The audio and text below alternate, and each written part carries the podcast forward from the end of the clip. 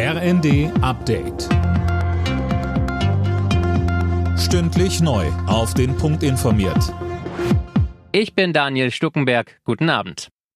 Nach den Silvesterkrawallen soll nichts unter den Tisch gekehrt werden. Das hat das Bundesinnenministerium zugesagt. Sönke Röding, da geht's ja vor allem um die Herkunft der Täter. Ja, bislang ist ja nur klar, welche Nationalität sie haben. Da will man aber genauer hinschauen. Wenn es sich, wie behauptet, vor allem um Menschen mit Migrationshintergrund handelt, dann habe Ministerin Faeser keine Scheu, diese Debatte zu führen, so ihr Sprecher. Aktuell werden da aber noch Zahlen und Erkenntnisse aus den Bundesländern zusammengetragen.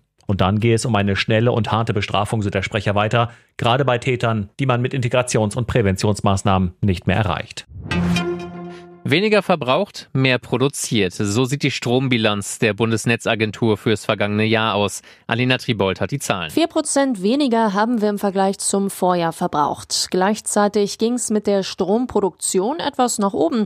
Die Erzeugung von grünem Strom legte im Vergleich zum Vorjahr um 8,5 Prozent zu. Bei konventionellen Energieträgern ging sie um fast 6 Prozent zurück. Das lag laut Bundesnetzagentur daran, dass mehrere Kernkraftwerke Ende 2021 abgeschaltet worden.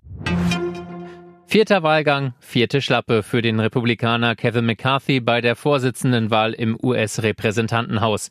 Obwohl seine Partei die Mehrheit in der Kongresskammer hat, scheiterte die Wahl erneut.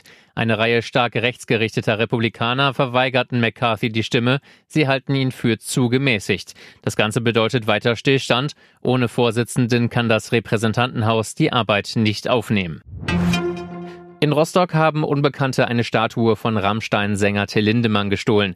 Ein Künstler hatte die Bronzeplastik erst gestern zum 60. Geburtstag des Sängers aufgestellt, weil Lindemann in Rostock aufgewachsen ist. Alle Nachrichten auf rnd.de